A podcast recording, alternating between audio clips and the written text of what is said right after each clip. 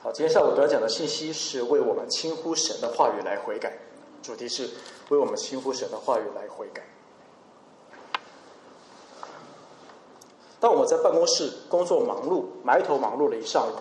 甚至你忙到忘记了时间，是什么原因会促使我们拿起手机来点外卖？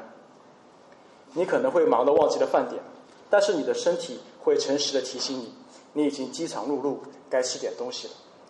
我也常常坐在办公室里，总是拖延喝水的时间，或者忘记了喝水。我的身体甚至会以头疼的方式来发表抗议，就是你应该喝水。神创造我们的身体机制，决定了人维持生命特征少不了持续的食物供应。类似的，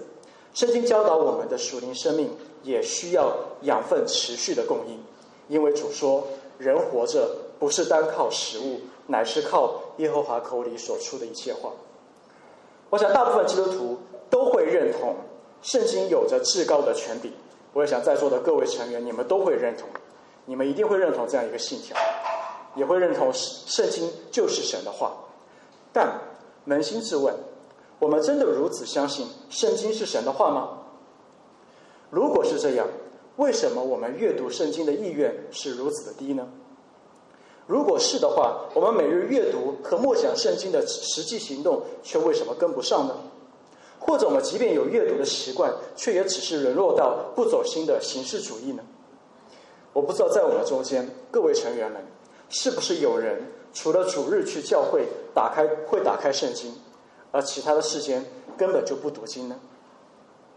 我们或许只是在理论上或者理念上认同神的话很重要。但是好像这个重要性似乎与我无关，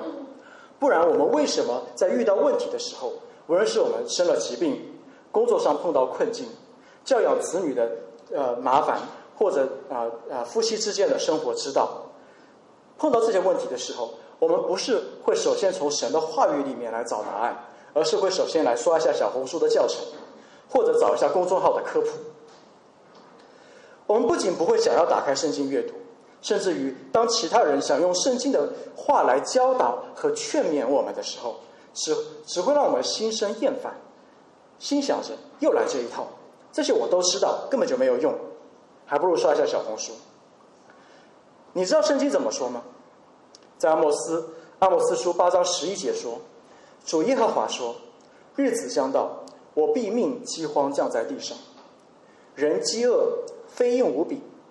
饥渴。”非因无水，乃因不听耶和华的话。他们必漂流，从这海到那那海，从北边到东边，往来奔跑，寻求耶和华的话，却寻不着。我会从三个方面来跟大家分享这一篇短讲信息。首先，我会谈到，我会希望跟大家一起来警醒。第二，我想请大家一起来反思，我们为什么不读神的话。最后，我会给大家一个行动的建议。首先，我们来讲，我们要警醒。我们身上是否有重生生命的基本生命特征？第一个，我们要警醒：我身上是否有重生生命的基本特征？先知阿摩斯向以色列人发出审判的信息，他说的是：到某一个确定的时间点，神一定会在他们中间命定一场饥荒。如果你是以色列人，如果你生活在当时的农耕社会，那么当你听到呃。呃，当你是以呃农耕来赖以呃为生的这种的社会社会结构的话，你听到有一个先知说预言未来有一个时间点饥荒会发生，那么这一定会让人心里一惊，因为饥荒对当事人而言就是灭顶之灾，因此这样的预言足以令人闻风丧胆。而更令更为呃更令更为令人震撼的是什么呢？是神继续解释说。然而，这造成你们饥荒的，不是因为你们没有食物；使你们干渴的，也不是因为你们没有水。换言之，神给，呃，神这不是要给以色列人造成一场物质缺乏的恐慌，因为如果是这样的话，其实人们也是可以囤货呀。就好像当年在埃及发生的饥荒，埃及可是囤了大量的粮食，甚至可以周济周边的人。我们中国人也最擅长囤货了，我们擅长囤菜。囤粮、囤退退烧药、囤口罩，地方不够，还可以在家里再放个冰柜来囤更多的食肉呃食物。但是神说，你们的饥荒不是因为你们缺乏物资，相反，到那个时候，你们的冰箱里的食物会堆满，你的金钱甚至会生锈，你们一切的东西都供应的充充足足，但你们依旧会饥渴难耐。为什么呢？是因为人们不听耶和华的话。耶稣在四十天禁食之后，身体发出强烈的饥饿信号。撒旦试试图耶试试图要试探耶稣，只要违背神的话，就可以立刻满足你的肚腹之欲。然后耶稣说：“人活着不是单靠食物，乃是靠神口里所出的一切话。”无论是阿摩斯的预预言，还是耶稣对撒旦的警告的宣告，都在向我表明一个清楚的真理：就是物质的丰盛，甚至过剩，都不能够满足一个人心灵灵性的饥渴。尤其处于在历史上物质生活最为富裕的当下，也就是在座的各位，我们的食物饥荒其实跟我们越来越遥远。然而，阿摩斯先知先知所预言的缺乏神话语的属灵饥荒，在我们中间却越发的真实。要意识到自己处于一个灵灵属灵的饥荒里，是在一个前提之下，我们才有可能会达到的一个共识，是什么呢？就这个人首先要是一个属灵的生命。先知呃耶利米描述神的话对自己的吸引的时候，他是这么说的：“他说耶和华万军之神呐，我得着你的言语就当食物吃了，你的言语是我心是我心中的欢喜快乐，因我是称为你名下的人。”他首先有一个身份的归属，说到我是神的人。你见过一个刚出生的婴孩吗？在座很多父母你可能会见过。我还记得我两个孩子一出生的时候，他们的小嘴就吧嗒吧嗒可以做出本能的做出那个吸吮奶嘴的动作，这向母亲和向父母传递一个信号，就是他肚子饿了，他要吃。换言之，一个有生命特征的人寻找食物是他的本生生理的天然天然本能，在属灵上对神话语的渴慕和不断晋升的追求，也应该是一个在基督里新生命之人的基本生命特征。那什么样的人可以不吃不喝却丝毫没有影响呢？显然就是死人。同样，除非一个在灵性上死亡，也就是非基督徒，才会满足于自己独立于神话语的喂养之外，却无动于衷。因此，各位，这值得我们警醒：你是否甘心自己长期处于不被神话语喂养的处境当中呢？是什么样的原因让你可以这样的甘心乐意？如果是的话，你应该感到不安，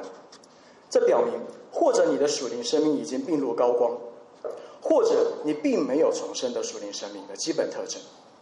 这两种情况都会使我们，都会视我们游离于属灵事物之外，我们却丝毫，我们却毫不洞悉的原因，是值得我们警醒。第二，我们需要反省，我们要反省我们是我是否与神有一个正常的关系。很多不读经或者对读经敷衍了事的人，常常会用的理由是：我真的很忙，我忙到每我每天的工作和家庭责任已经把我的精力和体力耗干、榨干，我早上起不来，晚上只想躺平。这也许是一个事实，甚至我相信，这是在上海这样一座城市，这或许是大多数人的常态。我们虽然很忙，但是这肯定不是我们不读不读经的真正原因。正如我们中间一定也有非常的忙碌、每日极其疲惫的人，依然抽出了时间阅读圣经，还写下灵修笔记。那也有一些自称忙碌的人，也还是有时间关注最新的新闻、看电影、使用社交媒体、健身以及一其他一系列自己认为重要的事情，唯独没有时间读圣经。所谓的没有时间读圣经，实际上是因为我们把读经降格到优先次序的最底层。同时也在反映我们是否真的爱神，是否我真的追求神，是否真的在乎与神有一个联合的亲密关系。诗人诗篇在诗篇第一篇里面说：“唯喜爱耶和华的律法，昼夜思想，这人变为有福。”使徒行传记载皮呃皮里亚人的时候也说：“甘他们甘心领受这道，天天查考圣经，要晓得这道是与不是。”耶稣在主导文当中教导我们的祷告，也是我们日用的饮食，天天赐给我们。显然，这不是仅仅指我们身体的外在需要，因为耶稣说的，我们不是靠外面的啊外在的食物，而是靠神口里的话。所以，天天赐给我们的，更是神口里所出的话。一个与基督联合的人，一个声称自己爱主的人，很自然的表现一定是渴慕听神的话，顺服神的话，也在他所启示的圣经当中建立与他更深的那个爱的关系。前段时间我在家里整理东西的时候，我找到一个笔记本，这是我跟监狱在谈恋爱的时候，有一段时间他回美国，我们分开的时候约定在一个笔记本上每天都写下想对对方说的话。没错，有点俗套，听起来。所以无法见面，那么阅读这些书信就让我们倍感珍惜啊！我们会细细的品味其中的文字，那透过这些文字，可以知道今天对方发生了什么开心和糟糕的事，他的心情如何。这一天，那这一天读下来的记录感觉很详细啊，浓浓爱意。那另外一天读下来，匆匆只是写了几句话，那我会想，为什么今天这么匆忙呢？是发生什么紧急的事情吗？是有什么事情发生了吗？那我可能又会重新再来读一遍，细细的品察一下这里有什么字里行间透露给我们什给我什么别的信息是我没有发现的。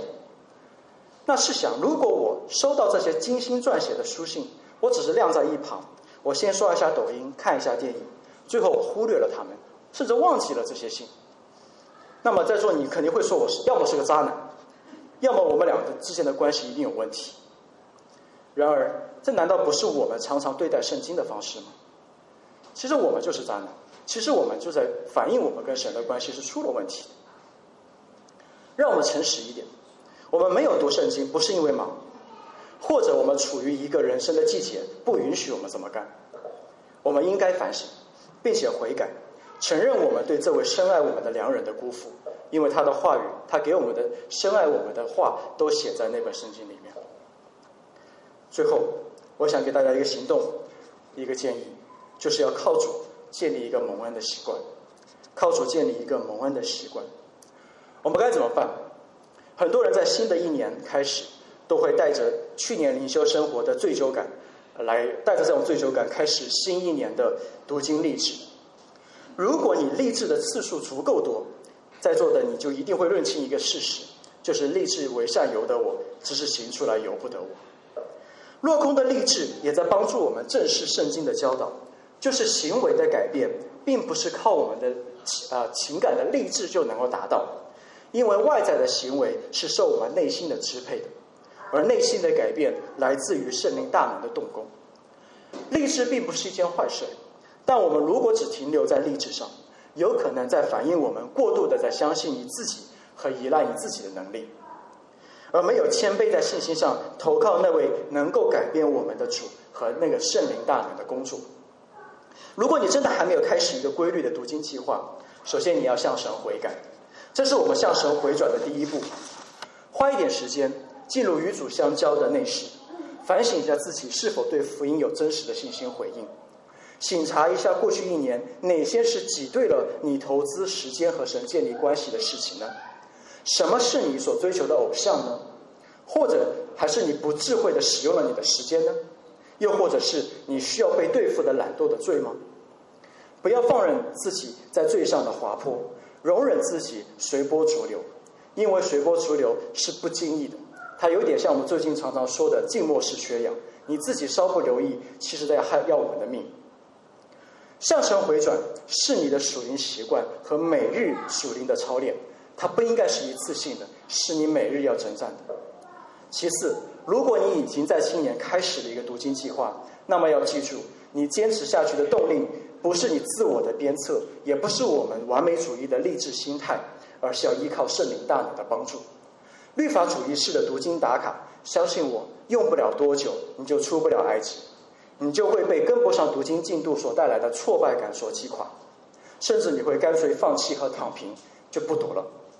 但这正是魔鬼期待我们掉进的陷阱。假如因为各种的原因你错过或者落下了读经，我要建议你不要寻思着自己一定要全部补完，再重新跟上进度才能够完成达到你自己期待的那种完美主义。我们需要的只是来到让我们能够完全的神面前，来到那来到那个能够使我们完全的福音里面来寻求主的赦免和饶恕，然后忘记背后努力面前。重要的是，你每天都能够拿起圣经来阅读，然后背他的话语，每日来更新，这是神所期待我们的。再者，新年不仅仅要励志，而是要塑造我们的属灵习惯。你想一想，我们不经意的在醒来时就拿起手机检查未读消息，在等电梯和红绿灯的时候，很自然的就拿起手机浏览社交媒体，或到了某个时间点就打开交易软件看看今天的股市行情。我们并没有立志去做这些事情，而是被某个习惯在默默的推动你，自然而然的做这件事情。就好有人在一篇文章里提醒我们：习惯塑造我们的为人。因为习惯的背后是小小的敬拜礼仪，它的表达，它的向我透露你喜你你喜欢什么，你在敬拜什么，你在乎什么。基督徒应该从我们需要从中清醒，并且来操练实践属灵的习惯模式，来抵挡这个文化对我们天然的习惯塑造。要意识到，若我们不是刻意的在福音里面反塑造自己的心和你的习惯，我们就太容易。会被其他的偶像所吸引和牢笼，这意味着，如果你要刻意的塑造一个反文化的福音的啊习惯啊，符合福音的习惯，那么你可能需要用一些有效率的工具来帮助你，比如你设定一个番茄时钟，让你在这段时间里面可以不被东西其他事物打扰，然后你可以读，然后养成一个属灵的习惯，以及你甚至需要设定一个。不容易被影响的固定的时间，甚至是一个固定的地点来读经和领袖，好帮助你建立一个良好的习惯机制。最后，我也想说，在属灵的天路上，你并不孤单。除了圣灵是我们寻求帮助的对象以外，神也在我们属灵道路上设立了很多的同路人，让我们在这个充满着诱惑和敌意的时代，我们可以彼此的搀扶和建立。因此，不要忽略了你周围的弟兄姐妹。诚实、谦卑的邀请他人为你的属灵生活来祷告，甚至为你的罪为一为你来祷告。让我鼓励你，寻找几位弟兄姐妹，一同建立一个新年新一年的读经计划，建立一个彼此监督的机制，允许别人过问你最近的读经状况。请注意，我说是你要主动的允许，而不是让别人啊接受一个被动式的，别人总是找你。你允让自己有个有个意愿，我允许别人来问我。我允许别人来询问我的读经状况，并为我所遭遇的艰难，甚至可能是我们的罪来为我们祷告，为我们承担这样的重担。虽然这是会让我们不舒适，因为请别人监督你肯定不舒适。但是如果当下的不舒适可以帮助我们免于那永恒的刑罚，那这种不舒适又算得了什么呢？正如耶稣所说：“你缺一只手或缺一只脚进入永生，比有两手两脚被扔到地狱里面，地狱的永火里还要好。”所以，这样的不舒适是值得的。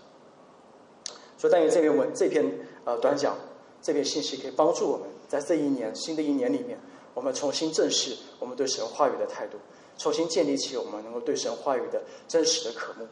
让我们属灵生命可以在神的话语里面成长。我们一起来祷告：主啊，求你帮助我们，因为我们的成长在乎圣灵，在乎主你的工作。在乎你在我们心里面的意心意和更新。我们常常励志，我们也常常靠着我们靠着我们的努力做了很多事情。但我们在很多的失败，在很多的艰难之后，我们意识到不是靠我们自己，乃是让我们可以谦卑的啊，甚至是被击打之后的谦卑。我们来到你面前说：“主，我们真需要你，因为我们知道你的话是很重要的。我们真的也相信你的话是我们生命的最重要的保障，是我们生命的灵粮。我们缺了你，我们就没有办法继续生存。”所以，就求你亲自用你的话来喂养我们，喂养我们的教会，喂养在座的各位成员，喂养这些我们这些定义来跟随你的这一群基督徒。求你亲自引导我们，也引导我们悔改。我们在祷告是奉主的名祈求，阿门。